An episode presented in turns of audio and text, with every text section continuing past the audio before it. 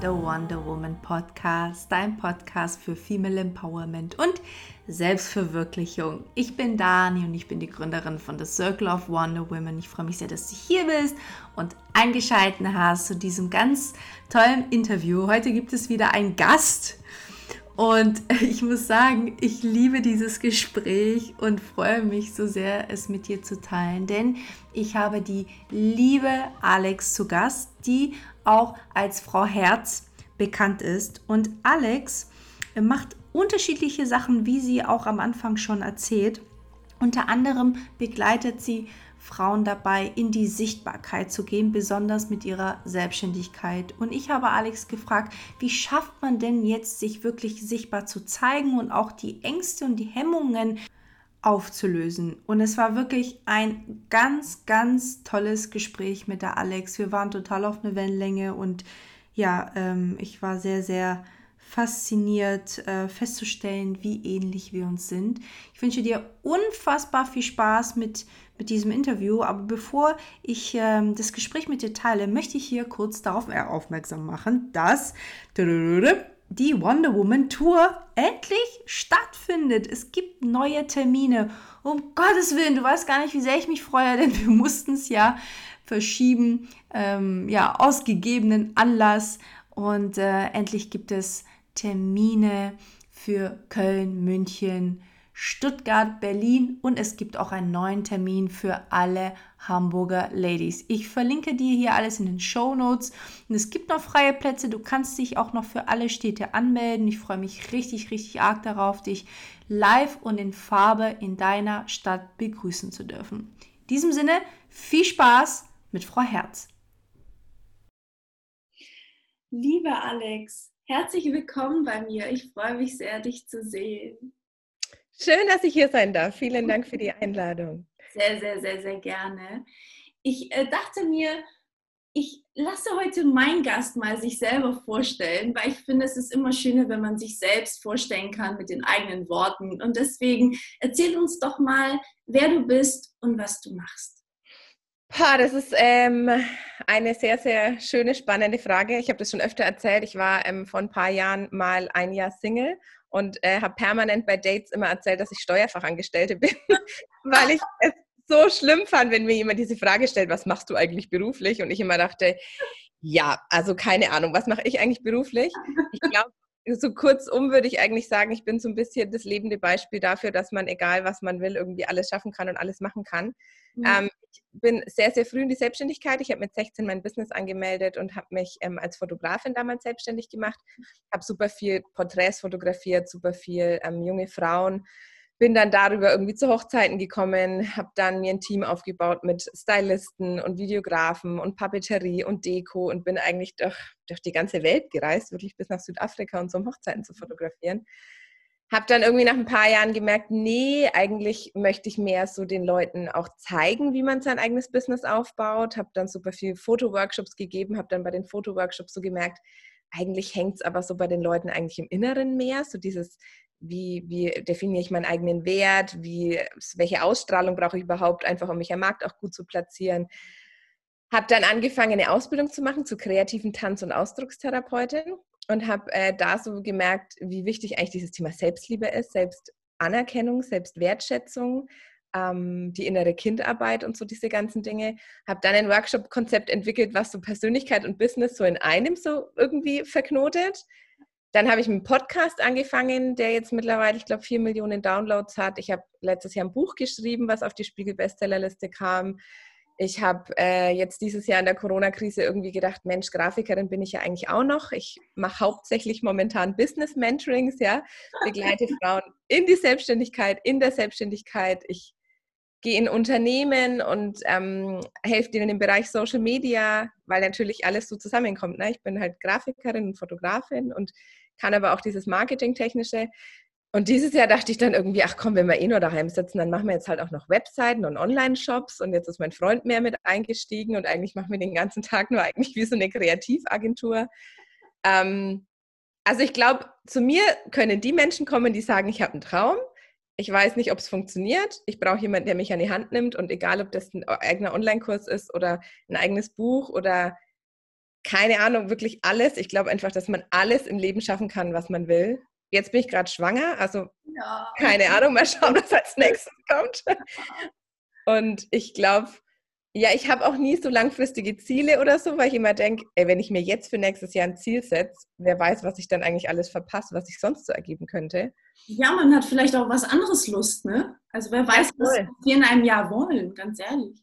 Ja, und ich dachte mir auch so, ich habe halt mein Leben lang immer erzählt, so, ja, ich würde noch gern ein Kind kriegen und ein Buch schreiben. Das sind so meine Lebensziele. Und dann kam so der Fischer Verlag und meinte so, ach ja, wir folgen dir schon länger und hättest du nicht Lust, das Buch mit uns zu schreiben? Und ich so, Moment, kann es so einfach sein? Es kann ja gar nicht sein.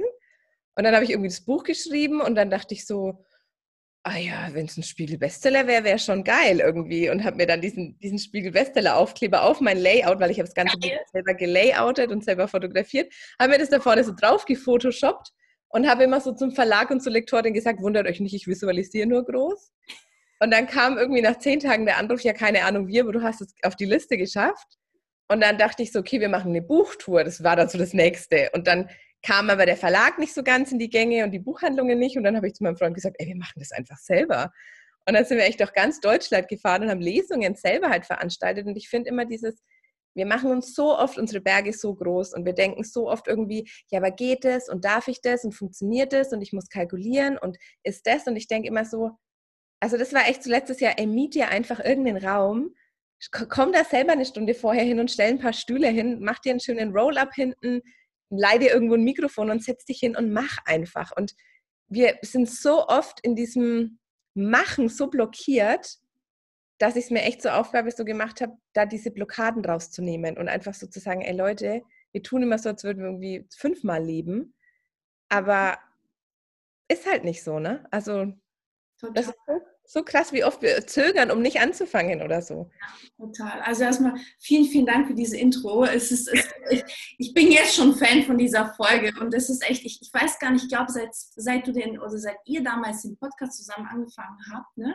wo du es am, am Anfang noch mit einer Freundin gemacht hast, seit da kenne ich dich auch und folge so dem, was du machst. Und das finde ich halt so geil, dass du eben du machst halt das, auf was du Bock hast. Und ich finde das total wichtig, solche Vorbilder zu haben, weil viele manchmal denken, nee, wenn ich das jetzt anfange, dann muss ich auch das machen und durchziehen. Aber darum geht es nicht, sondern man verändert sich und es ist auch gut, dass man sich verändert. Und natürlich verändert sich auch alles andere, was zu uns gehört. Und ich finde, du bist wirklich ein Beispiel dafür. Und erstmal auch herzlichen Glückwunsch für die Schwangerschaft und für das Buch. Ich freue mich sehr. Und ich muss ehrlich sagen, ich habe das Buch, Alex, hau mich, aber ich habe das Buch noch nicht gelesen, aber es ist fett auf meiner Liste. Aber es gibt eine Sache, die ich dir erzählen möchte. Wenn ich in eine Buchhandlung gehe, schaue ich immer, ob die Ladies, die ich persönlich geil finde, da sind. Und dann nehme ich diese Bücher raus und platziere sie ganz, ganz präsent. Und du gehörst tatsächlich dazu. Oh, wie schön, vielen Dank. Weil das, ja, weil ich das so, äh, ich liebe das, weißt du, da reinzugehen und dann sieht man die Ladies, die man geil finden und denkt, oh, nee, das ist noch nicht, nicht richtig platziert. Geil. Also in Hamburg here we go, hast du hier auf jeden Fall jemanden, der sich drum kümmert. Also ich habe vom Verlag gehört, dass das Buch noch gut verkauft wird. Wahrscheinlich liegt es genau an so Menschen wie dir, die einfach mal sagen, zack, nehme ich vorne rein. Ja, ja aber weißt du, wenn man jemand mag, dann, und ich weiß nicht, ich habe so eine Freude daran, das kannst du dir gar nicht vorstellen und gehe da immer so ganz glücklich aus der Buchhandlung raus und denke, ja, so und das musste ich dir erzählen. Auch schön. Also, vielen, vielen Dank für das Buch. Es ist fett auf meine Liste und wie du auch gesagt hast, du bei dir geht es sehr um das Thema Träume und auch um das Thema Sichtbarkeit bei Frauen. Und darüber will ich heute super gerne mit dir sprechen, weil ich glaube, die Leute, die hier zuhören, meine Ladies, die, die, das trifft es halt voll auf den Punkt, weil ich mache das jetzt seit dreieinhalb Jahren, die Arbeit. Und das, was mir immer wieder begegnet in den, in den Circles und die Arbeit mit den Mädels, ist tatsächlich das Thema Sichtbarkeit. Ja, dass mhm. man total oder dass wir, besonders wir Frauen, total Angst haben uns zu zeigen, weil irgendeine kleine Stimme in uns sagt, wir sind so wie wir sind nicht richtig oder werden auch nicht so angenommen, wie wir sind. Und mich würde total aus deiner Sicht interessieren, warum glaubst du, fällt es Frauen, vielleicht sogar besonders Frauen, so, so schwer, sich zu zeigen? Was glaubst du? Also ich glaube, dass wir Frauen definitiv viel mehr denken als Männer und viel mehr fühlen als Männer. Also es soll jetzt hier kein äh, Klischee sein, aber ich glaube, wir sind einfach so oft mit uns selber beschäftigt, im Selbstreflektieren und im Selbst irgendwie über uns nachdenken und im Anpassen und vor allem auch im Vergleichen. Also ich ähm, erforsche dieses Thema Selbstliebe ja auch bei Männern sehr intensiv und merke halt schon, ähm, Männer machen sich nicht so viel Gedanken, was andere über sie denken oder ob sie sich jetzt gerade in dem Moment selber lieben oder da ehrlich zu sich selbst sind. Die haben dann eher so mal eine große Krise und wenn sie da durch sind, ist wieder gut. Aber ich glaube, dass wir Frauen eigentlich permanent ähm, mehr Fokus im Außen haben als im Innen. Und dass wir uns mit anderen Menschen vergleichen, dass wir irgendwie denken, im Vergleich zu der bin ich aber noch nicht gut genug. Und meistens vergleichen wir uns halt überhaupt nicht mit Menschen, die jetzt in unserem Maßstab, sage ich mal, sind, sondern halt mit irgendjemandem ganz anderem, wo man irgendwie so denkt, okay, das macht eigentlich gar keinen Sinn, mich mit der zu vergleichen. Und ähm, da ist so ein bisschen eigentlich so dieses, dieses Hauptthema, glaube ich, dass wir Frauen so viele verschiedene Facetten haben, aber sie selber nicht sehen wollen. Also keine Frau beschäftigt sich irgendwie super gerne mit dem eigenen Thema Neid oder mit dem eigenen Thema Unzufriedenheit. Und ich glaube halt, wenn wir selber in uns die Dinge nicht sehen wollen und selber uns wie so die Augen schließen vor verschiedenen Anteilen von uns, dann ist es einfach so ein bisschen ein Zwiespalt zu sagen, Mensch, ich möchte aber super gerne in meiner Positivität und in meiner Energie wahrgenommen werden, aber auf der anderen Seite die negativen Anteile an mir selbst, die will ich selber nicht sehen und die will ich dann wieder wegdrücken. Und ich glaube, jeder von uns kennt es, ja, wenn wir irgendwas in unserem Leben nicht haben wollen oder irgendwas wegmachen wollen, dann zeigt es sich halt umso krasser. Und deshalb ist, glaube ich, dieses Thema mit, ich will halt nur, dass ein Teil von mir gesehen wird, so ein bisschen wie so eine Verleugnung zu einem selbst. Mhm. Und äh, mein Weg ist ja so, zeig dich verletzlich und zeig dich authentisch, dann verbinden sich die Leute mit dir, werden aufmerksam und dann ist deine Sichtbarkeit halt allgemein auch eine andere. Ja, total. Warum, ich verstehe, warum ist es, was glaubst du, warum, warum haben Frauen so eine, eine Angst, diese Schattenseiten zu sehen. Also besonders Neid äh, merke ich immer wieder, dass, dass Leute total so aufschrecken, wenn sie selber merken, dass sie neidisch sind so, und, und dann richtig so wegschieben von sich. Also warum? Weil man Angst hat, dass die anderen was Blödes über einen denken. Geht es darum dann letztendlich? Also ich glaube, Neid ähm, ist sowas, ich finde es immer ganz schön, weil wir haben ja so Wortbedeutungen irgendwie und glauben dann, dass gewisse Wörter irgendwas bedeuten. Zum Beispiel, das ist spannend bei dem Thema zum Beispiel, äh, wenn jemand zu mir sagt, du bist total naiv, dann sage ich immer, ja, aber du tust so, als wäre das was Negatives. Also so ein bisschen Grundnaivität Naivität finde ich eigentlich ganz geil für so ein Business und mein Leben hat mich schon weitergebracht, als es mich jetzt blockiert hat. Und so ist es, glaube ich, auch mit Neid. Ne? Was bedeutet Neid eigentlich? Und ich habe jetzt mit meinem Coach ähm, letzte Woche witzigerweise zum Thema Neid so hingespürt und dachte, nee, eigentlich ist Neid für mich wie so ein Reiz, mhm. dass ich sage, ey, da geht noch mehr. Oder mhm. ey, das will ich auch. Und ich glaube, dass aber für viele Menschen auch Neid bedeutet nicht, ich mache mich jetzt groß und will das auch, sondern mhm. das ist so unfair und ich stufe mich eher wieder zurück. Und was dann passiert, ist, dass wir das Glück von anderen Menschen zu unserem eigenen Unglück machen. Ja. Weil wir uns damit vergleichen. Und das ist halt so dieser negativste Punkt eigentlich, wenn wir das, was ein anderer Mensch erreicht hat, nehmen, um uns damit, also das Glück von jemand anderem nehmen, um uns damit schlecht zu fühlen. Und ähm, das ist, glaube ich, echt so ein bisschen so ein Teufelskreis, wo man auch so schwierig rauskommt, weil eigentlich hat ja, ich sollte dieses Wort eigentlich aus meinem Wortschatz streichen, jedes schlechte Gefühl hat ja was Gutes. Ja?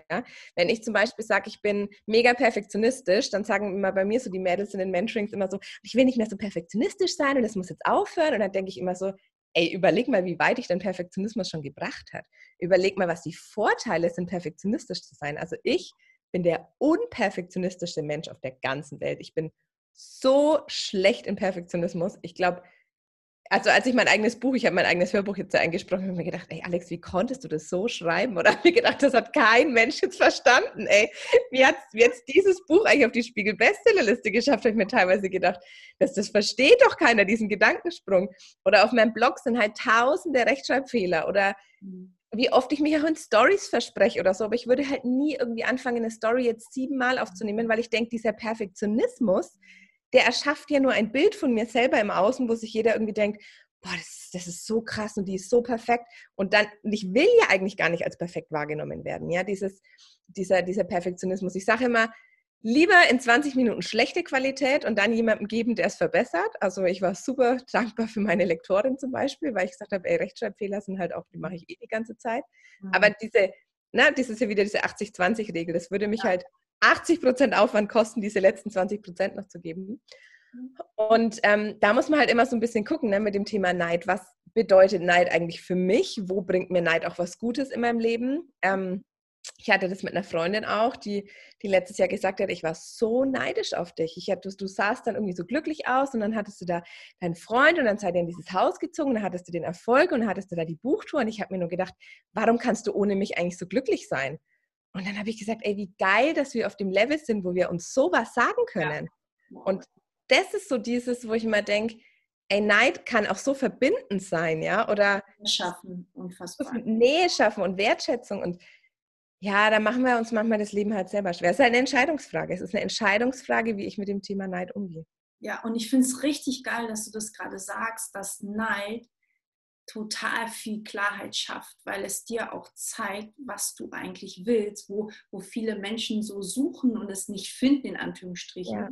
Und eigentlich Neid total so ein, so, ein, ja, so ein Wegweiser sein kann. Richtig, richtig schön. Ähm, wie hast du das eigentlich in deinem Leben selbst erlebt mit dem Thema Sichtbarkeit? Also gab es mal Momente oder vielleicht sogar heute noch, wo du total struggles, dich zu zeigen? Und wenn ja, was hat dir eigentlich geholfen, da vielleicht mehr aus dir herauszukommen? Also der Struggle meines Lebens und meiner Selbstständigkeit ist immer, in welchem Bereich bin ich eigentlich sichtbar? Ich war, vor, ich war vor ein paar Monaten, vor zwei Monaten bei Hermann Scherer auf einem Viertages-Event auf einer Weiterbildung und dann war so, ja, und das Wichtigste ist, dass ihr eure Positionierung kennt und dass ihr wisst, für was ihr Experte sind. Frau Herz, wofür bist du Experte? Und ich so, ähm, Fotografie, Mediendesign, Buchschreiben, äh, Business Mentorings, Sichtbarkeit, Storytelling. Ich weiß nicht mehr, also Alter, du musst doch ganz klar deine Positionierung wissen. Ich denke so, also jetzt würde ich gerade sagen, ich bin da positioniert, aber nächste Woche würde ich mich vielleicht eher da positionieren. Und das ist schon so wirklich, also da leide ich auch drunter. Leid ist ein krasses Wort, aber dass ich oft dann, ich bin dann nach dem zweiten Tag echt aufs Hotelzimmer und habe gesagt, ich kann nicht mehr und ich brauche jetzt diese Definition und ich brauche jetzt diese, diese Platzierung und ich muss mich jetzt in diese Nische drängen und ich muss jetzt mich wirklich positionieren für irgendwas und das macht mich dann auch selber wahnsinnig. Mhm. Ähm, aber ich glaube, das Thema Sichtbarkeit ist halt so, umso mehr ich mich mit mir selber auseinandergesetzt habe und sichtbarer für mich selber wurde, desto mehr hat es im Außen dann auch funktioniert. Mhm. Dann bin ich halt jemand, ich sage halt lieber schlechte Presse als gar keine Presse. Mhm. Also ich provoziere halt auch wirklich gerne. Ich habe jetzt ja gerade auf Instagram vor zwei Tagen so super hotte Schwangerschaftsbilder von mir gepostet und jetzt irgendwie gestern Abend dann so. Geil. Fand ich richtig geil. Das war doch gestern, oder? Nee, fand ich richtig geil. Vorgestern und gestern habe ich aber ein Bild gepostet, wo ich mit so dem absoluten Mods-Gesicht so ungeschminkt und abgegammelt mit Lieferessen am Tisch sitze halt, wo ich mir dann denke, ja, eigentlich gab es viel mehr Likes auf diesen echten Moment aus meinem Leben. Ich meine, der andere war auch echt, weißt du, das ist immer so, diese hotten Schwangerschaftsbilder, das bin ich ja auch. Das ist ja auch ein Teil von mir. Aber er ist halt genauso präsent wie halt irgendwie, ey, ich sitze halt irgendwie rülpsend am Tisch und esse Lieferessen und mir geht es ja gerade richtig scheiße. Es gehört halt genauso dazu. Ja. Und da muss ich halt sagen, diese Dinge, da haben wir halt oft Angst. Wir haben oft so Angst, uns affig zu zeigen oder uns mhm. irgendwie ich interessiere mich auch viel für Nachhaltigkeit und mache irgendwie viel und sage, Leute, wir müssen irgendwie auf diesem Planeten echt was verändern, aber es das heißt nicht, dass ich auch mal Lieferessen esse, so, ne? Ja. Ähm, ich glaube, dieses authentisch sein ist ganz wichtig in der Sichtbarkeit. Oder halt natürlich auch provokante Themen. Also wir haben ja auch auf dem Podcast, ich schaue dann immer so, ach, umso provokanter es ist, desto, desto, desto besser eigentlich. Ähm, das ist schon auch so in der Sichtbarkeit. Und dann ist es natürlich ganz klar, ist auch so ein bisschen das Thema. Ne? Also ähm, ich visualisiere mir ja so als nächstes Mensch so bei Markus Lanz würde ich gerne mal irgendwie sitzen. Ja, geil. Oh, geil, dann kommen wir aber vorbei. Das ist ja geil. Fand ich ganz Voll geil. Auf so eine Sendung, ne? Ich stehe total auf diese Sendung. Oh, ich, hätte da richtig Bock, mich irgendwie mit so Leuten zu betteln, dann irgendwie hier, weiß ich nicht. Oh. Also ich hätte da richtig Lust drauf. Und das ist zum Beispiel auch so ein Ding, also ich visualisiere mir dann ja immer mich selbst hm. und versuche dann auch immer die Entscheidungen schon so zu treffen. Zum Beispiel habe ich diese neue Brille gekauft vor einem halben Jahr und ich stand im Brillenladen und habe mir gedacht, welche Brille will ich tragen, wenn ich bei Markus Lanz in der Sendung sitzen will? Und so versuche ich dann halt immer mich selber zu meinem nächsten Zukunfts-Ich, was ich gern hätte, halt auch so, mich so zu halten und auch so zu kleiden. Und äh, da ist es aber natürlich so, dass du jetzt halt mit einem Buchtitel von der Magie deine eigene Heldin zu sein, vermutlich nicht so einfach in eine Sendung kommst, wie wenn du irgendwie sagst, ähm, Darm mit Charme oder sowas. Ja. Weißt du, wenn du was Provokantes hast oder ja. irgendwie ähm, ich war da neulich auf einem Seminar, da hatte eine, was wir von Außerirdischen lernen könnten. Und dann dachte ich, die wird wahrscheinlich eher eingeladen als ich. Also auch mhm. diese Message, die wir nach außen haben an Sichtbarkeit, wenn diese Richtung ein Ziel ist, ist natürlich auch so dieses, wo würde ich denn eher nicht wegklicken? Mhm. Ja, wenn jetzt eine Anzeige online kommt von der Magie, deine eigene Heldin zu, zu sein oder irgendwie mit den zehn Tipps nehmen sie im Schlaf ab, klar, klickt man halt eher auf Zweiteres. So, das ist auch so in der Message, glaube ich, in der Sichtbarkeit ganz wichtig. Mhm. Ähm, und sonst ist, glaube ich, so, gerade für im Business Sichtbarkeit ist, glaube ich, das, was am meisten bringt, wenn man den Menschen auch zeigt, wie man dahin kommt, wo man gerne, also wo andere gern hinwollen. Und ich erzähle halt viel von meinen Fehlern und von meinen Entscheidungen und von Dingen, die ich vielleicht jetzt anders machen würde und habe halt keine Angst davor, irgendwie mich da verletzlich zu zeigen oder so. Und mhm. oft sind ja Leute, dass ich sage, oh, ich bin jetzt da hingekommen, aber ich würde jetzt nie irgendwie darüber sprechen, ähm, was ich anders machen würde oder was nicht so gut klappt. Hm, ja, und das ist eben dieses Authentische, ne? das ja. beide Seiten zeigt. Ähm, hast du jemals, also Hast du jemals äh, wirklich ne negative also Feedback äh, erhalten? Gab es das bis jetzt überhaupt? Weil du sagst, du provozierst ja auch gerne. Weil ich finde das, also ich persönlich finde das richtig geil, weil ich glaube, das ist auch wichtig in bestimmten Themen, um Menschen auch so richtig so einen Wake-up-Call zu haben, ja, äh, weil sonst, ja, merken es die Leute manchmal auch nicht. Ähm, aber genau davor haben ja die meisten Angst zu provozieren. Ja, wie gehst du ja. damit um? Also gab es schon überhaupt mal irgendwas Negatives dazu bei dir? Also, ich habe mich, ja, also dieses Jahr gab es so ein bisschen negativen, Shitstorm jetzt nicht, aber so ein bisschen Negativität, weil ich mich ja zu dem ganzen Corona-Thema so ein bisschen kritisch geäußert habe. Und zwar jetzt aber nicht so, dass es alles Humbug und ich bin Verschwörungstheoretiker, ja. sondern halt dieses, ähm, überlegt mal und prüft für euch selber. Also dieses hinterfragt mal, was die Presse da auch gerade mit uns macht. Ne? Ja. Da kam schon sehr viel Negatives. Da war es auch, ich habe vor ein paar Tagen mal was gepostet, da über, verliere ich dann auch mal über Nacht 100 Leute oder sowas. Ähm, ich habe ja zum Beispiel auch gesagt, ich bin im neunten Monat schwanger. Ich habe halt einen Attest für die Maskenpflicht, weil ganz ehrlich, ich bin kurzatmig. Das ist gefährlicher für mich und mein Kind, quasi eine Maske zu tragen bei 35 Grad, als ja. halt irgendwie, hier gibt es eh keine Infektionen bei uns. Ähm, und da verliere ich dann schon mal schnell auch Leute, die dann auch sagen, es geht gar nicht und glaubst du, du bist was Besseres. Aber dann denke ich halt, Gott sei Dank verliere ich die, weil so mhm. fügt sich ja auch meine Zielgruppe wieder, wieder mehr, definiert sich selber. Ja. Ähm, aber was interessant bei mir ist, ist, dass ich online weniger Kritik bekomme, aber wenn dann so im echten Leben. Krass. Also das ist sehr ungewöhnlich eigentlich so. Ich wohne ja auch so ein bisschen mehr am Dorf, also mhm. schon Kleinstadt, sage ich mal. Mhm. Und da sind die Leute halt schon so, dass sie sagen, ey, die Frau Herz, jetzt meint sie, sie muss ein Buch schreiben oder hast du jetzt schon gehört, jetzt zieht die nach München oder oh, jetzt macht die so einen Podcast, wer will denn sowas hören? Oder als so Sachen, ich war neulich bei meiner Osteopathin und dann sagt die zu mir, ja, ja, da war neulich jemand da, die hat, der ihre Tochter war irgendwie mit, der, mit dir in der Schule und die hat erzählt, Mensch, diese Frau Herz, die hat ja damals die Schule abgebrochen, ich habe die Schule abgebrochen in der neunten Klasse ähm, und die, die gibt dir zwei Workshops, glaubst du, das darf die überhaupt? Und dann denke ich mir so, klar, also ruf doch mal bei der Workshops-Zulassungsstelle an und frag, ob jemand ohne ohne Schulabschluss einen Workshop über Social Media machen darf. Wenn du nichts Besseres in deinem Leben zu tun hast, als dir darüber Gedanken zu machen, sagt es halt eigentlich mehr über dich als über mich aus. Und ich glaube, das sind halt diese Punkte, wo wir mit dieser Kritik uns so klein machen, aus der Sichtbarkeit wieder rausgehen und denken, oh Gott, und jetzt reden die und ich will nicht. Und ich denke halt immer, geil, jemand redet über mich, na, da muss ich ja ganz schön interessant sein. Ja, zumal das einfach auch wieder, jetzt kommen wir wieder zum Neid, lustigerweise, weil das zeigt einfach super arg dieser Neid, aber auch dieses, was die Menschen eigentlich sich für sich wünschen. Ne? Und wenn man das erkennen kann, ne? wenn man quasi wirklich durch dieses Statement eigentlich so drüber schauen kann, was da wirklich dahinter steckt, ich glaube, dann, das ist eigentlich Freiheit, ja, wenn es darum geht, authentisch zu sein, weil, wie du sagst, es sagt immer mehr über den anderen aus, natürlich über dich, weil du bist am Ende nur eine Projektionsfläche, ne? Das, die kennen dich ja noch nicht mal, die, können, die wissen noch gar nicht, wer du bist, nur wenn du mal irgendwie mit jemandem in der Klasse warst. Weißt du, also es ist so. Ja. Du, du, also du konfrontierst die Leute halt permanent mit ihrer eigenen Unzufriedenheit. Und das ist halt so, ich verstehe es auch, also ich, ich verstehe es wirklich. Und wenn jetzt jemand irgendwie hierher ziehen würde und wäre plötzlich irgendwie zweimal die Woche in der Zeitung und hätte irgendwie einen Podcast, der durch die Decke geht und sagt dann irgendwie auch noch öffentlich, sie schreibt ein Buch, was ein Spiegel-Bestseller wird, würde ich auch denken, ja, ist schon ein bisschen peinlich, was die erzählt. Und dann klappt es auch noch.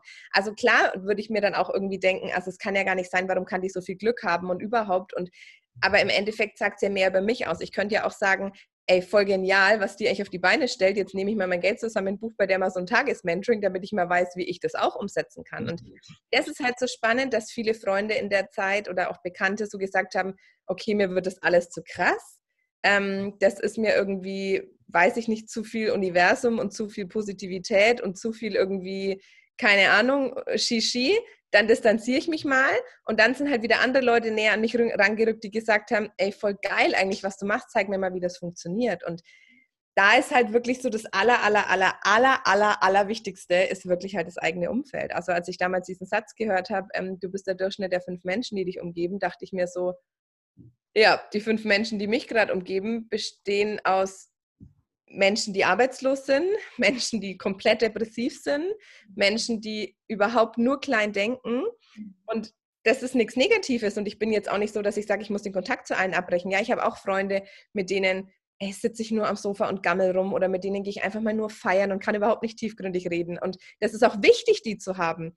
Aber es ist halt auch wichtig, wenn du selbstständig bist, andere Selbstständige in deinem Business zu haben. Und wenn du halt dich sichtbar machen willst, dann ist es halt auch sinnvoll, Menschen um dich herum zu haben, die schon sichtbar sind und nicht nur mit anderen am Tisch zu sitzen, die sagen, nee, Instagram Story finde ich auch voll blöd und in die Kamera reden könnte ich auch nicht. Ja, was willst du dann von denen lernen?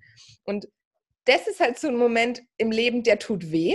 Ich weiß noch, ich saß in der Domrep auf einem Workshop von Calvin Hollywood ja. und habe mir so gedacht, ey, dieser Satz geht mir nicht aus dem Kopf und ich muss da was ändern, aber ich will eigentlich gar nicht, weil ich will ja auch keinen distanzieren, nur weil er jetzt nicht irgendwie gut für mein Umfeld ist.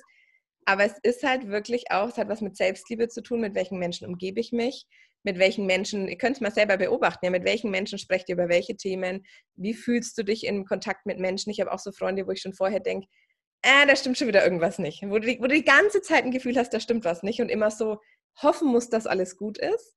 Oder du irgendwie so Menschen hast, wo du denkst, eigentlich will ich mich mit denen gar nicht treffen, weil ich weiß, es wird wieder anstrengend. Mhm. Guck mal, über was sprecht ihr? Wie stehen die zu großen Träumen? Und dann auch wirklich zu sagen, okay, ich muss mich einfach aus gewissen Beziehungen halt auch lösen, um auch mich wieder mehr zu sehen. Ja, total. Und auch das ist voll, das war ganz lange mein Punkt mit diesem Satz. Oh, ey, Alexa.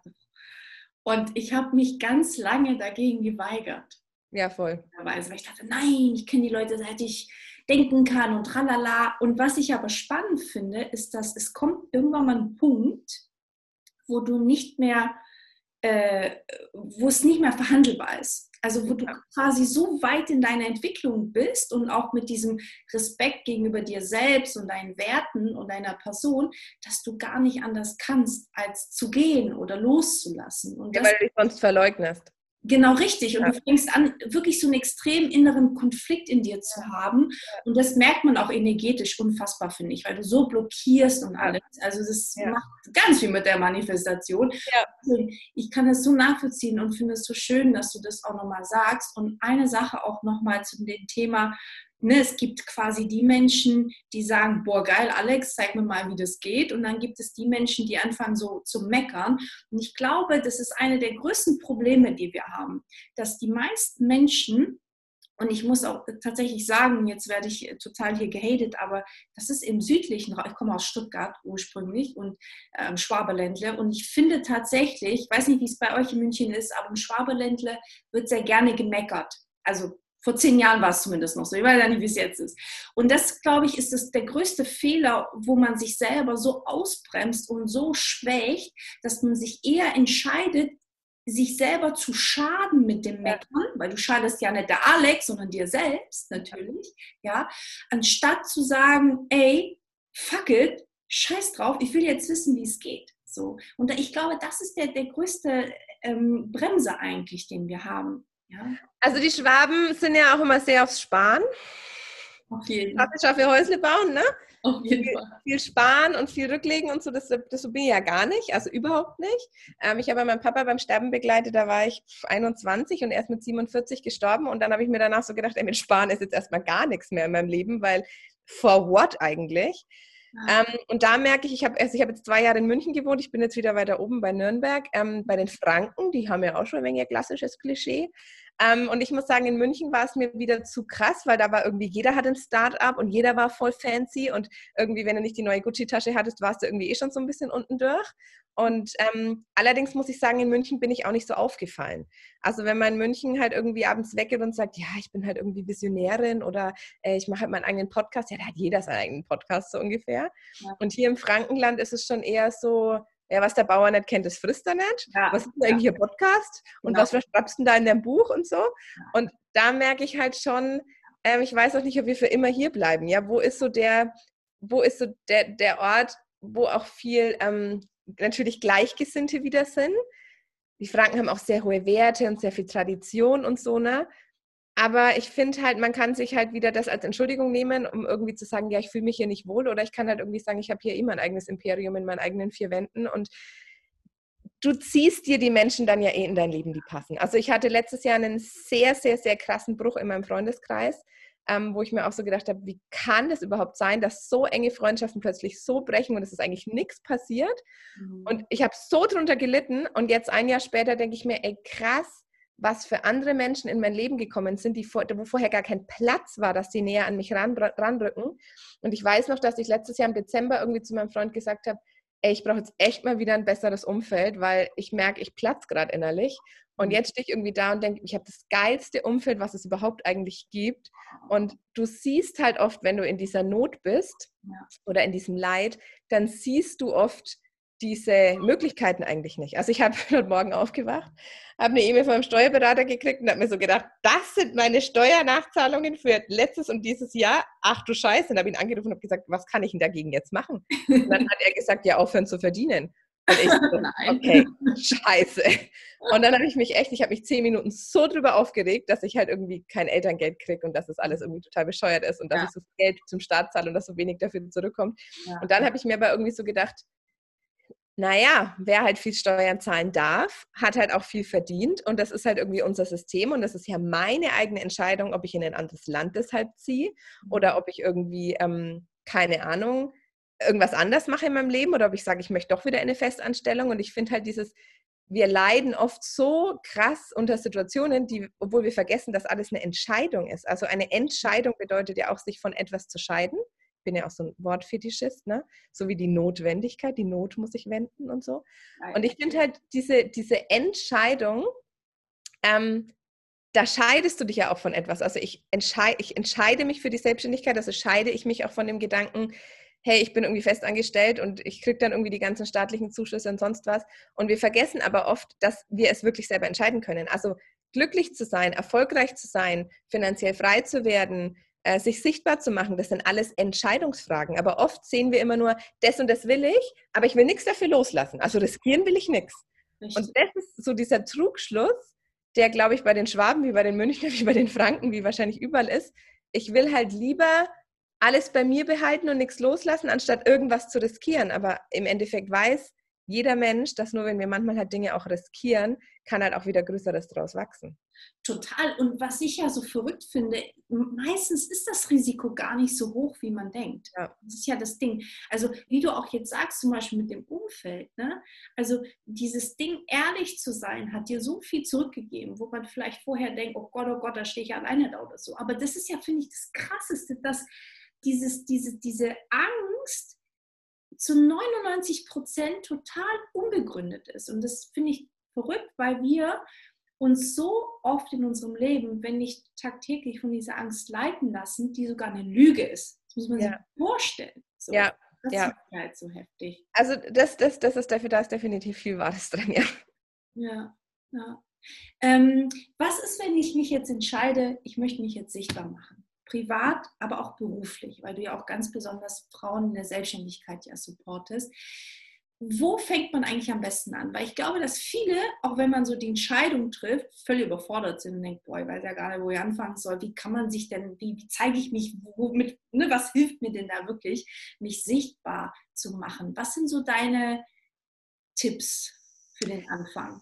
Also es kommt natürlich immer darauf an, wo man steht. Ne? Viele sind ja seit zehn Jahren schon selbstständig und sagen, und jetzt möchte ich durchstarten. Dann stehst du natürlich an einem anderen Punkt, als wenn du jetzt sagst, okay, jetzt möchte ich irgendwie klar loslegen. Ähm, für mich ist als Fotografin als allererstes ähm, ein Fotoshooting eigentlich das A und O. Also wenn ich mich selber sichtbar machen möchte, dann muss ich mich selber sehen. Und dann hilft dir so ein Fotoshooting, wo du sagst, du machst mal verschiedene Facetten von dir. Du musst mal vielleicht, du machst was Sanftes, Weiches, du machst was Krasses, äh, Dominantes, Starkes, Businessmäßiges. Ähm, und du kannst dich einfach mal in verschiedenen Facetten zeigen, um dich selber auch zu sehen. Also ich bin seit 14 Jahren Fotografin, ich habe so viele Frauen fotografiert, ich weiß das eigentlich alles, aber ich habe mich gefühlt wie eine Tonne schwer und zwei Meter breit, habe ich so schön geschrieben, ähm, als ich bei diesem Fotoshooting stand, vor Anfang der Woche, letzte Woche. Und ich habe mich so unwohl gefühlt und als ich dieses Fotos gesehen habe, dachte ich mir, what the fuck, Alter, was ist eigentlich los? Wie geil sehe ich eigentlich aus? Also das kann man auch mal über sich selber sagen. Unbedingt. Scheiße habe ich mich eigentlich gefühlt. Ich habe mir gedacht, wie krass ist die Eigenwahrnehmung und die Fremdwahrnehmung eigentlich in dem Moment. Ja. Und deshalb ist dieses Fotoshooting, um mal zu sehen, wie, wie sehe ich eigentlich aus, wenn ich die beste Version von mir selber bin. Wenn ich jetzt zum Beispiel sage, ich möchte mich irgendwie sichtbar machen mit, keine Ahnung, ähm, im Coaching-Bereich oder mit meiner Ernährungsberatung oder irgendwie, dass ich so sage, ähm, mehr so im Business oder eher privat? Ist egal? Ja, beides gerne. Beides. Also wenn ich sage, ich möchte mich sichtbar machen, ähm, dann muss ich natürlich erstmal gucken, ich möchte mich in diese Rolle reinversetzen. Wie kleidet sich diese Frau? Wie mhm. stylt sie sich? Wie verhält sie sich? Wie ist ihre Ausstrahlung? Wie ist ihre Körpersprache? Also erstmal aufzuschreiben, mhm. wie ist die Person eigentlich, die ich sein will? Und dann hat es nichts damit zu tun mit, du bist irgendjemand, der du nicht bist oder so, was dann die Leute mal sagen, sagen, ja, fake it till you make it, dann bist du ja eine gefälschte Version von dir selbst. Nee, wir müssen ja erstmal da reinfühlen und da reinversetzen und mal gucken, wie fühlt es sich überhaupt an, das zu sein. Ich hatte vor zwei Jahren hatte ich, hatte ich gedacht, so, ich wäre die geilste Hochzeitsfotografin für die richtig Schönen und Reichen. Ich hatte drei Hochzeiten von richtig Schönen und Reichen und habe mir danach gedacht, ich habe keinen Bock mehr drauf. Und das ist wirklich so geil, weil wir ja so oft irgendein Ziel verfolgen und dann haben wir das und dann stellen wir fest, es taugt uns gar nicht. Also erstmal da reinversetzen, was wir eigentlich wollen. Und dann ist es, glaube ich, für die meisten Menschen auch ganz klar, wenn ich etwas habe und ich möchte in die Sichtbarkeit gehen, dann möchte ich auch etwas, was mich repräsentiert. Und deshalb ist eigentlich so diese Arbeit, was jetzt auch alles so total Sinn macht, ist dieses, ich möchte eine Webseite haben, wo Fotos drauf sind, die mich beschreiben, die in der Farbharmonie sind, die mich beschreiben. Ich möchte einfach ein Logo, was zu mir passt. Mhm. Und da ist halt so dieses Ding, ne? du gehst dann zum Beispiel jetzt zum Business Mentoring zu mir und wir definieren die Zielgruppe und machen irgendwie, definieren dein Warum und deine Vision und schauen, wo geht's hin. Und ich arbeite auch mal so mit so Körperaufstellungen und so. Mhm. Und dann gehst du halt raus und dann denkst du, und jetzt brauche ich jemanden, der meine Fotos macht und der meine Texte schreibt und der meine Website macht und der Logo macht. Und dann musst du das allen Menschen ja nochmal neu erzählen und hoffen, dass die dich verstehen. Und deshalb war Anfang dieses Jahres so, ey, ich mache einfach das Komplettpaket, weil das ist am aller einfachsten. Ja, voll geil. Und, und das ist halt so dieser Punkt, ich glaube, also ich kenne so viele Frauen, die ich begleite, die wirklich so einen Struggle in sich haben, wie mache ich alles? Und wenn die Website aber mal steht, dann ist es so, ey, jetzt habe ich was, da stehe ich dahinter. Ja. Und jetzt habe ich was, was mich wirklich repräsentiert. Und da habe ich Fotos, die mich einfach beschreiben. Und da habe ich ein Logo, wo ich sage, das bin ich. Und das sind meine Farben. Und das ist meine, wenn so die Schriftart ist, ja. Und ich glaube, das hilft wirklich. Es hilft in der eigenen Sichtbarkeit. Man könnte jetzt auch sagen, setz dich fünf Minuten vor den Spiegel, schau dir selber in die Augen. Ähm, wenn du dich selber sehen willst, dann wirst du auch anders gesehen werden. Und du musst dir immer vorstellen, ja, das stimmt auch alles energetisch gesehen. Aber der wirkliche Knackpunkt ist wirklich, wenn du ins Handeln kommst und so ein Fotoshooting oder wirklich so mal was erschaffen. Ja. Ich habe mir, bevor ich überhaupt den Vertrag beim Fischer Verlag unterschrieben habe, hatte ich mir mein, mein Cover schon gestaltet in Photoshop, weil ich gedacht habe, ich muss ja was sehen. Ich muss ja erstmal, da stand noch irgendwie Bilder. Ja, du musst es dir vorstellen. Und das ist, glaube ich, wirklich dieses, dieser zweite Step dann, wenn du das hast und du bist bereit, nach außen zu gehen, dann kommen wir ins Visualisieren. Und ich habe so viele Mädels im Mentoring gehabt, die gesagt haben, hey, visualisieren und so ein Schwachsinn und ich bin noch nicht bei Wünsch dir was. Und jetzt kriege ich so Nachrichten so, ey, Alex, mein ganzes Leben ist Wünsch dir was, so ungefähr. Also es funktioniert wirklich. Und ähm, wir unterschätzen halt total die Kraft des positiven Denkens.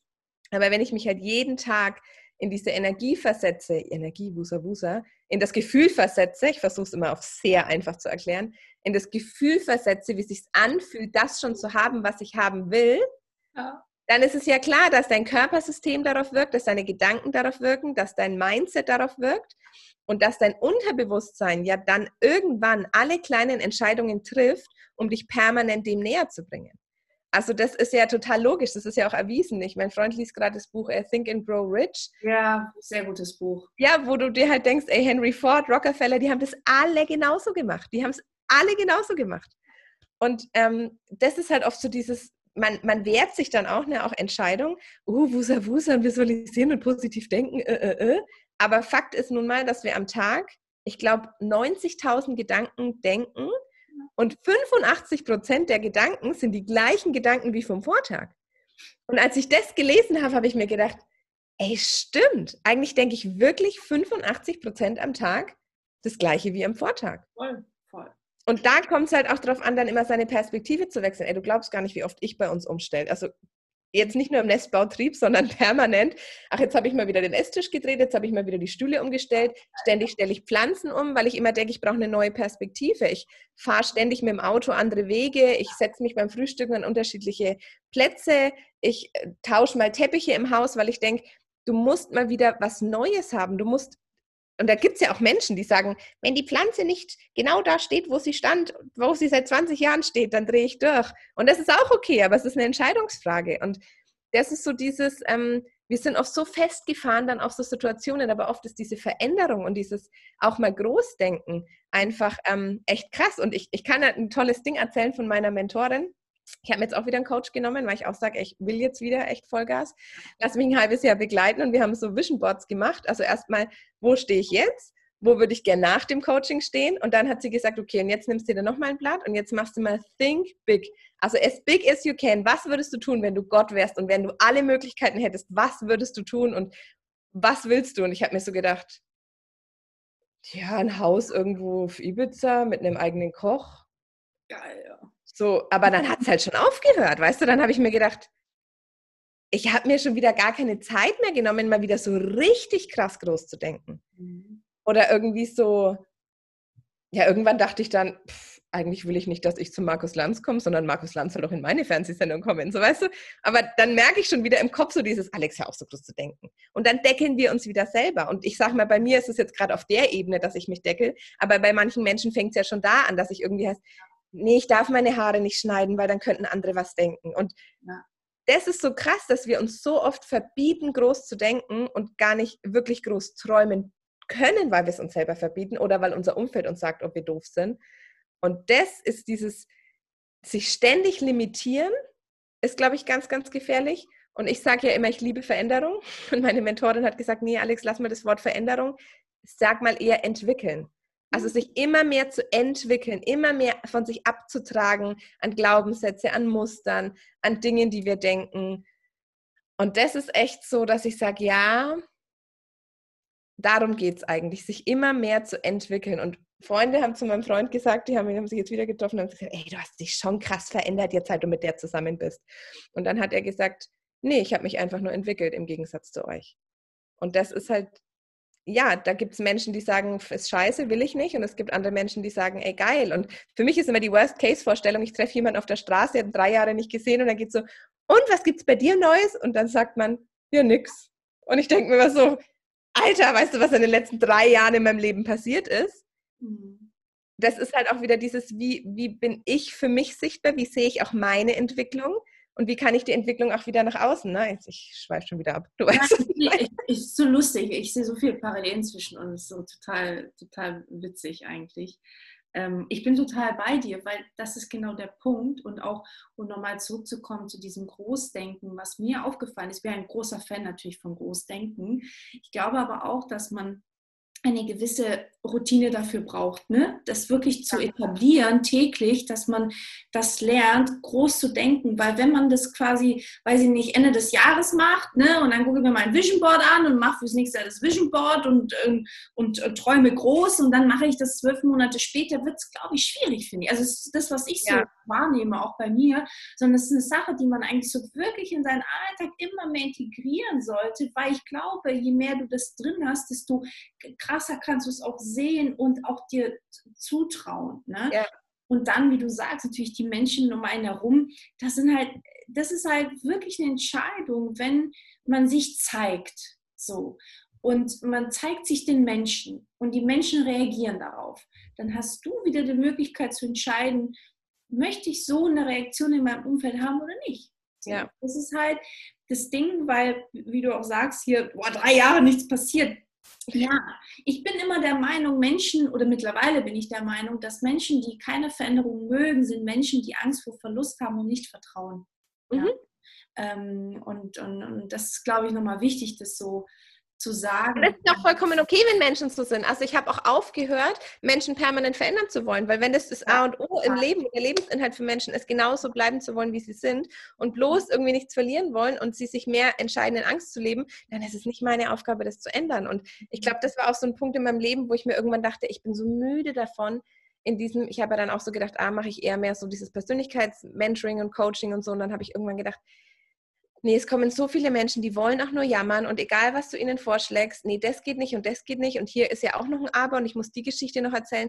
Und ich habe irgendwann dann echt gedacht, ich mag einfach auch nicht mehr. Also ich will einfach auch wirklich mit Menschen arbeiten, die auch wollen. Und ich kann verstehen, wie es ist, wenn man nicht will, will. Ja, also ich war, ich war ja auch nicht immer so glücklich in meinem Leben. Ich war 20 Wochen lang stationär in der Psychosomatik. Ich war hochdepressiv, ich war hoch trau traumatisiert, ich hatte Panikattacken, ich hatte eine Essstörung, ich war wirklich am Arsch und ich habe auch wirklich, ich habe das so gebraucht, mich mit diesem Leid zu definieren. Ich habe, wenn Leute immer gesagt haben, ja, und jetzt geht es bald wieder bergauf, habe ich immer gesagt, nee, ich hoffe, ich bleibe noch ein bisschen hier unten.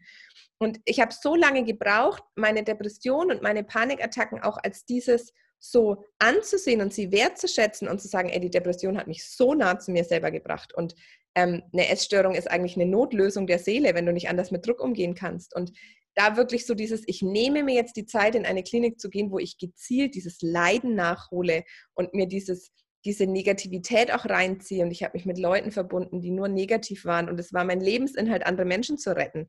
Und es, es war eine Entscheidung zu sagen, und jetzt gehe ich da auch raus, weil jetzt bin ich da auch durch. Und ich finde halt, was wir in unserem Leben oft so falsch machen, ist, wir versuchen permanent Umwege zu gehen, Abkürzungen zu nehmen oder Phasen zu verkürzen. Und ich muss sagen, ich habe jetzt, mein Papa ist jetzt, äh, ich glaube, acht Jahre tot. Ich habe jetzt noch Phasen, wo ich irgendwie denke, krass, jetzt kommt eine Art von Trauer, die war vorher gar nicht da. Und wir denken so, na jetzt trauern wir mal ein Jahr und tragen ein bisschen schwarz und weinen ein bisschen mehr und gehen ein bisschen öfter zum Grab. Und dann sind wir halt irgendwie damit durch. Aber es gibt keine Abkürzung durch Gefühle und es gibt auch keine Abkürzung im Schmerz und im Leid. Und ich finde dieses, ich sage ja immer so, mein, mein Lebensmotto ist ja alles, was sich nicht ausdrückt, drückt sich ein. Und wenn wir halt permanent so denken, da muss ich abkürzen, das darf ich nicht, ich muss mich zusammenreißen, also dieses Wort zusammenreißen, da kriege ich schon Gänsehaut, weil ich so denke, ey, das klingt schon so brutal eigentlich, reißen. Ähm, Doof, wenn ihr das für ehrlich gesagt. Ja, wo du irgendwie denkst, ich will mich nicht zusammenreißen. Oder dann sitzt du da, das habe ich auch so in der Klinik gelernt, und weinst irgendwie total. Und dann kommt jemand und sagt, hör halt auf und es wird schon wieder. Und ich denke immer so, nee, lass die halt mal heulen. So, es muss doch raus, es muss alles fließen. Und ähm, das ist schon so, ja, ich glaube, dieses, das ist eigentlich so wirklich so, was, diese schöne Vorstellung, es muss im Fluss sein, es darf fließen. Und Tränen dürfen fließen und Schmerz darf fließen und es darf aber auch Geld fließen, es darf auch Erfolg fließen. Und wenn wir immer versuchen, sozusagen, hier baue ich jetzt einen Stamm, äh, einen äh, Damm, wie heißt das? Ein Damm. Hier baue ich jetzt einen Damm, um irgendwas zu stoppen, damit es bei mir bleibt, dann stockt es irgendwann, ja, das Wasser kippt und irgendwie, das kann da nicht gut im Fluss sein. Und das ist so dieses, ähm, ja, wir versuchen immer, uns dann was wegzunehmen und abzukästeln. Hier ist meine Grenze, das brauche ich und das darf ich hier nicht und das darf ich da nicht denken und die Phase ist so und die anderen erwarten jetzt das und eigentlich bin ich krank, aber ich muss ja schon wieder arbeiten und zusammenreißen sollte ich mich auch und jetzt nach zwei Jahren noch wegen dem toten Papa zu weinen, das geht eigentlich nicht mehr.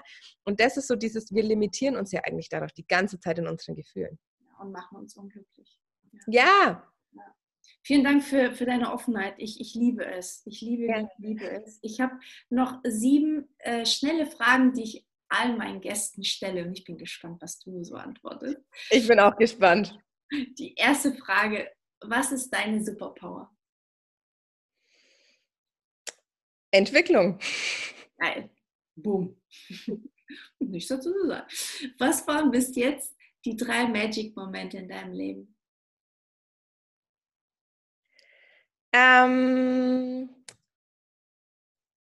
mein Papa beim Sterben zu begleiten, das war wirklich so zu sehen, wie ein Mensch aufhört zu atmen, war echt krass. Also auch so dieses, da hat sich der Kreis so geschlossen zwischen, zwischen Tod und Leben. Mhm. Ähm, boah, ich glaube, mein erstes Büro aufzumachen mit meiner ersten Mitarbeiterin, das war schon so, dass ich dachte, okay, was ist eigentlich alles möglich? Und ich glaube, ich bin da jetzt gerade schon so in der Energie, ich glaube, der nächste wird die Geburt von meinem oh, Sohn. Das ist so unsere, unsere geplante Hausgeburt hier, so wie ich mir das vorstelle. Geil. Da weiß ich schon, dass es ein Magic Moment wird. Darf ich dir eine Frage stellen zur Geschichte mhm. mit deinem Papa? Mhm. Was hast du daraus gelernt? Weil, weil das ist ja wirklich eine, eine, sehr, ähm, eine sehr intensive Zeit. Ähm, was hast du daraus für dich mitgenommen? Gibt es da was? Also ich glaube, ich habe sau viel einfach gelernt in der ganzen Zeit. Ähm, ich glaube, das Krasseste war so, dass wir so oft im Außen sind und wenn sowas passiert, dann schrumpft dein ganzes Leben auf das. Also es gibt nur noch das und es ist so egal plötzlich, was außenrum passiert. Es gibt nur noch irgendwie, wir hatten zwei Stunden Besuchszeit am Tag auf der Intensivstation und es gibt nur so okay, wir gehen in einer Stunde rein, wie geht es ihm? Ist er gut drauf? Dann ist es gut. Ein guter Tag, ist er schlecht drauf? Geht es ihm schlecht? Ging es ihm aber morgens manchmal gut und abends schlecht? Dann du wusstest einfach nichts mehr. Ähm, ich glaube, für mich war das wirklich so, ich habe ganz viel über Transformation gelernt. Also wie verändert sich ein Körper? Wie wird ein Papa, der so mein krasser Held und mein Vorbild war, plötzlich zu einem Menschen, der irgendwie im Bett liegt und nicht mehr alleine trinken kann? Also dieses, wie schnell auch so ein Körper abbaut. Ja. Ähm, und ich glaube, für mich war einfach so dieser, dieser Prozess, wie kann ich auch einen toten Menschen noch lebendig in meinem Leben halten? Also mein Papa hat halt so einen festen Platz in meinem Leben, wo ich auch weiß, der kriegt das auch alles mit. Also ich glaube, ich habe jetzt noch eine bessere, bessere Bindung zu meinem Papa als andere, denen, denen der Papa noch lebt. Mhm. Ähm, und das ist, glaube ich, auch wieder eine Entscheidungsfrage. Also klar gibt es Momente, wo ich sage, er ist so tot und er könnte nicht Töter sein, so ungefähr. Und dann gibt es aber wieder Momente, wo ich denke, nee, er ist eigentlich voll da. Mhm. Und ich glaube, die Trauer hat mir vor allem gelernt, alles, was du fühlst, ist richtig. Und ich war, glaube ich, eine Woche nach seinem Tod irgendwie kurz shoppen und habe mich so schlecht gefühlt, dass ich shoppen gehe.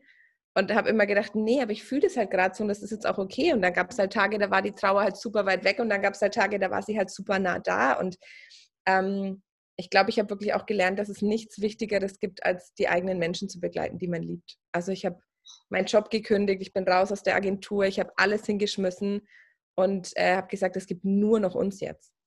Und das ist, glaube ich, schon, hat mir in meinem Leben auch viel über Gesundheit und über Zusammenhalt auch gelernt. Voll schön, vielen Dank fürs Teilen. Gerne. Ähm, wenn du mit einem Fingerschnips etwas auf der Welt verändern könntest, was wäre das? Die Plastiksituation in unseren Meeren. Sehr geil, ja. ja. Was war der beste Tipp, den du bis jetzt erhalten hast? Und von wem? Das würde mich interessieren. Von wem? Ähm, ich habe sehr viele klasse Tipps von meinem Papa bekommen. Ich glaube, äh, total simpel, aber ganz einfach. Schlaf erst mal eine Nacht drüber. Ja, geil. Das ist, glaube ich, ganz oft so. Schlaf mal. Ich bin eigentlich, ich will immer alles sofort entscheiden. Schlaf mal eine Nacht drüber. Ähm, und er hat mal zu mir gesagt, Zweifel hindert nicht nur an deiner vollen Leistungsfähigkeit. Geil. Das hängt auch noch tief. Voll schön, voll schön. Ähm, wenn du deinen Kindern und Enkelkinder eine einzige Sache mit auf ihrem Weg geben könntest, was wäre das? Natürlich jetzt in dieser, in dieser Phase eine spannende Frage, weil du quasi schwanger bist. Geil. Geil. Ähm, hör nie auf zu träumen und achte auf dein Umfeld. Oder deine Gedanken bestimmen deine Zukunft. Irgendwie sowas. Mhm. Es ist schon halt auch heikel, ne? Auf der einen Seite will ich halt irgendwie auch so ein Kind großziehen, was, was groß denkt und was sich visualisiert und was irgendwie im Leben gut steht. Und dann habe ich gestern gesagt, vielleicht will er aber den ganzen Tag nur im Blasmusik spielen oder irgendwie sich zu Heavy Metal wegsaufen und ich muss es halt auch akzeptieren, ja, seine eigene Persönlichkeit entwickeln. Und das ist schon gerade so, dass ich denke, es ist schon krass, glaube ich, so ein Kind zu erziehen. Also ich bin richtig gespannt, wie das bei dir sein wird. Ich bin, ich bin noch nicht Mutter und das sind genau die Gedanken, die ich habe. Genau das, was du beschreibst. Es ist, wenn, wenn er was ganz anderes, ich muss es ja. ich muss Geil. Ich bin sehr gespannt, was wird. Was wollt ihr immer mit eurem Reisen? Ist doch scheißegal. Oder hey, warum Geld? Kann hören? Ja, da bin ich echt gespannt. So, hey, Hartz IV ist auch geil. Und dann denkst du dir so, was habe ich falsch gemacht? Ja. ja, ja. Gibt es ein Buch, das dein Leben verändert hat?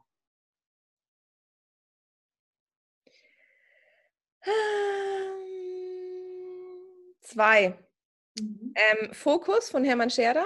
Mhm. Ich glaube auch, weil es mein erstes war in dem Bereich. Und dann sieben kleine Worte. Sieben kleine Worte, ich weiß gar nicht, von wem es ist. Sieben kleine Worte, ein ganz kleines, günstiges Buch, sieben, acht Euro, glaube ich. Schön, kenne ich beide. Ja. Fürs Teil. Meine letzte Frage ist, was ist dein Lebenswort? Hast du ein Lebenswort? Fülle. Nice. Geil. So schön. vielen, vielen Dank. Das war's von meiner Seite. Wie schön, ich könnte noch Stunden mit dir weiter plaudern. Genau, ja, auch, auch, wirklich auch. Also wirklich geil und ich äh, bin äh, so erstaunt, weil wir echt uns sehr ähnlich sind, glaube ich. Also es ist richtig krass, wenn du so erzählst, weil ich bin halt auch, ne, ich sag halt das, was ich denke, auch noch im Podcast und, und das ist so, deswegen finde ich das toll, ne, dass du, dass du das machst und auch also um nochmal auf das Thema Corona zurückzukommen, ich habe dich ehrlich gesagt hart gefeiert. Ich habe nichts geschrieben, aber ich habe dich hart gefeiert. Deswegen, also das zeigt es wieder mal und deswegen vielen, vielen Dank für deine Zeit. Und nochmal kurz hier, wenn die Mädels dich stalken wollen, wo finden sie dich überall? Unter Frau Herz, www.frauherz.de, Instagram Frau Herz, ich glaube, dann hat man schon genug. Sehr, sehr, sehr schön. Ich danke dir. Vielen, vielen Dank. Danke dir, vielen Dank für deine Zeit. Und genieß diese Phase gerade, die so crazy ist und, und pass auf dich auf. Ne? Danke dir. Bis bald. Bis bald.